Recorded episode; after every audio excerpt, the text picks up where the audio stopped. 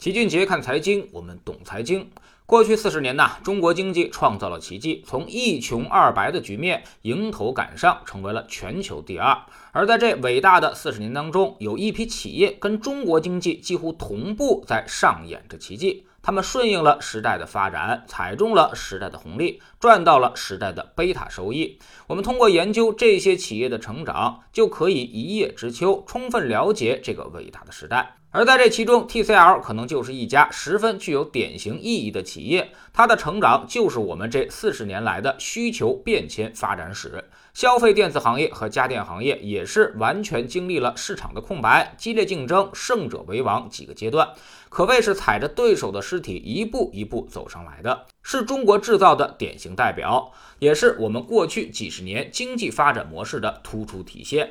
我们先来看他山之石从计划到市场的转变，发现需求到顺应需求。一九八二年呢，刚走出校园的李东生，并没有选择去公安局通信科这样的铁饭碗，而是选择了一家才创建一年的外资企业。叫做 TTK 家庭电器有限公司，也就是 TCL 集团的前身。那个年代呢，市场经济并不活跃，愿意投身市场经济的大学生就更是少之又少。但是也正是在这样一个混沌初开的时期啊，到处都孕育着时代的机会。那个年代到处都有需求，随便抓住一些就能赚得盆满钵满。最开始，TDK 做的是磁带产业链最末端的装配工作，并没有什么技术含量，利润也很低。当时领导萌发了引进上游磁带设备的想法，而李东生当即就带上了十几个年轻人，沉在机房，冒着酷暑搞研究。最终经过大半年的奋战，终于把这个复杂的项目顺利投产。正当 TTK 事业是蒸蒸日上的时候，投资方预期香港回归的不确定性，退出了这个项目的投资。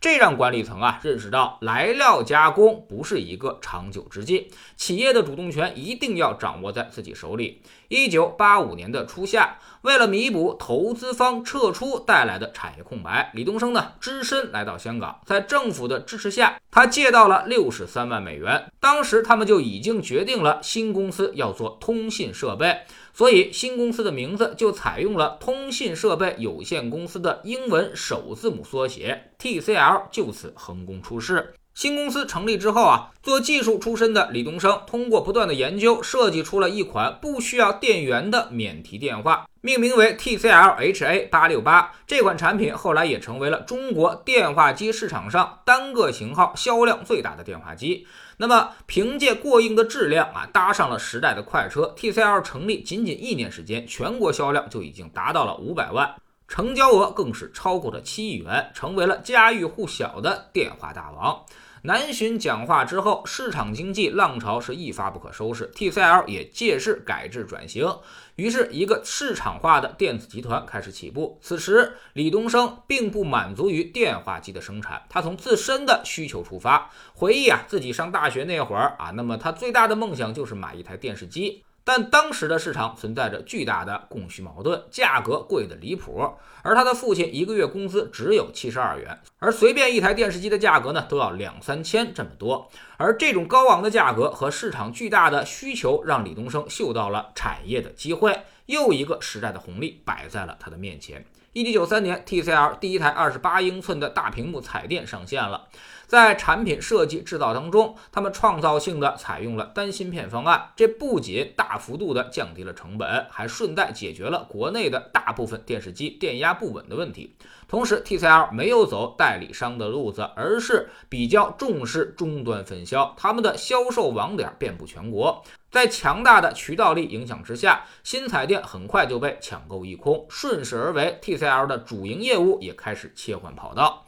再来看，面临竞争出现挫折，中国制造转向中国创造。二十一世纪来临前后啊，一种兴奋亢奋的情绪弥漫在整个的中国商界。尽管当年财富世界五百强榜单上仅有五家中国企业，但是每一个中国企业家都有一种中国概念的萌芽。李东生也萌生了一个国际化的愿望。一次机缘巧合之下，李东生和法国汤姆逊公司的 CEO 会面，在一次谈话当中啊，对方开门见山就问他有没有收购汤姆逊的打算。一个快速国际化、走捷径的机会就摆在了李东。东升和 TCL 面前。但这次出海对于 TCL 来说，并不是什么美妙的回忆。通过汤姆逊的介绍，李东生还并购了另外一家非常知名的企业，就是阿尔卡特手机。这家企业是电信系统和设备相关部件领域的佼佼者，业务遍及了全国一百三十多个国家和地区。但它的手机业务表现并不尽如人意，正好赶上 TCL 也在手机市场发力，所以双方啊可谓是一拍即合。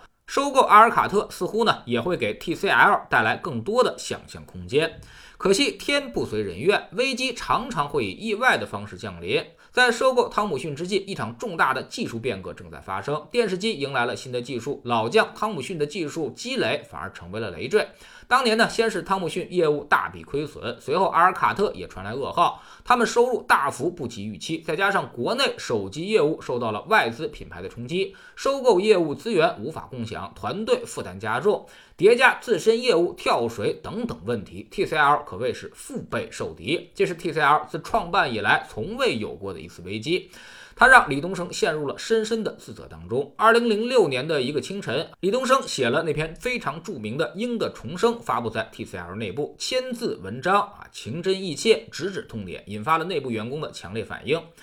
此时的李东升深刻地认识到，对于技术一定要加大投资，必须要建立自己的产业技术。当时市场对于液晶面板需求很大，但是呢，供应来源受制于人。如果自己干，又有很大的风险，因为这个面板行业啊，是一个典型的高投入、高科技、高风险的三高行业。比如京东方在上市之后，十年间扣除掉非经常性损益，总计还亏损了七十五亿元。但是如果不做，那风险可能会更大，企业长期发展就会受到限制。相比之下，受制于人的发展才是李东升不愿意承担的风险。权衡各方面利弊之后，他决定进军半导体显示行业，以技术创新来做驱动，进行自我革新。最后，我们来看创新驱动一往无前。人们对于产业升级啊是耳熟能详，但是实际操作却是知易行难。只有少数企业愿意从温水煮青蛙的陷阱当中跳出来。在李东升的心目当中呢，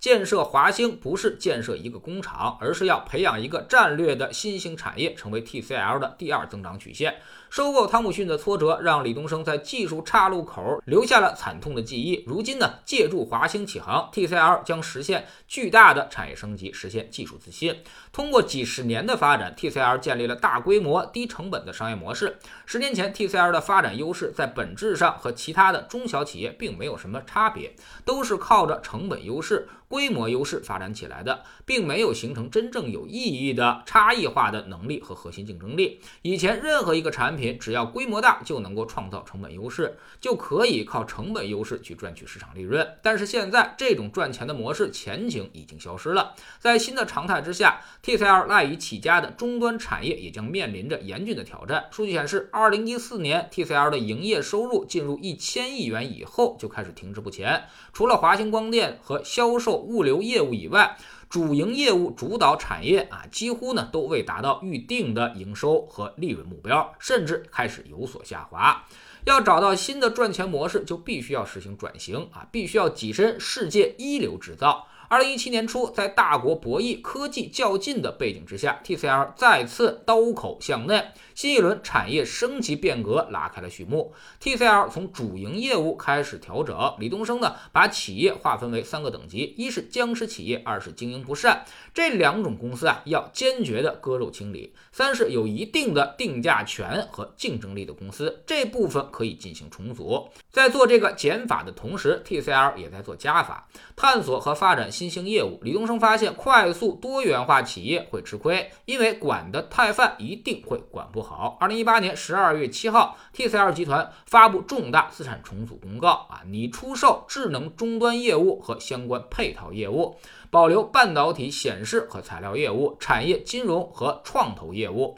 重组完成之后呢，他们将集中资源，以华星光电半导体显示为核心，发展壮大主业。华星的建立发展。就是 TCL 从中国制造向中国创造转型迈步的代表。二零二零年，全球在新冠疫情的影响之下，许多企业都受到了重大的冲击。同行业的三星和 LG 宣布退出 LED 产业，但是李东生却认为这是一个难得的战略性的机会，上坡期要敢于加油。他们坚决不降低条件指标，上坡加油，赶超国际，实现全球领先。当年呢，华星在美国专利授权数累积为五千三百七十九件，做到专利数连续六年位居中国大陆前五名。TCL 和华星的实践证明，中国企业完全有能力从以加工组装为主的终端产品制造商跃升为拥有核心技术的创新型科技企业，并在全球竞争中取得优先的地位。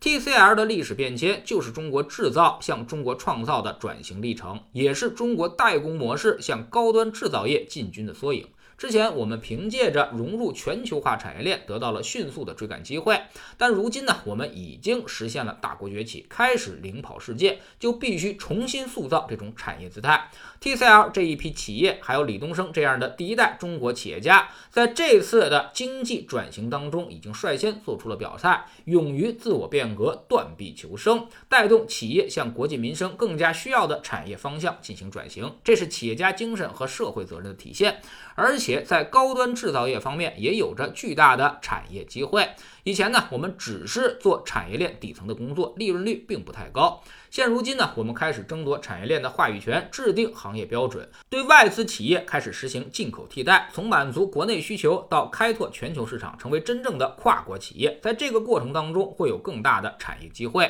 这是时代赋予企业乃至整个行业的又一次重大机会。谁能够把握住这个风口，谁就能在后面的四十年当中持续的保持辉煌。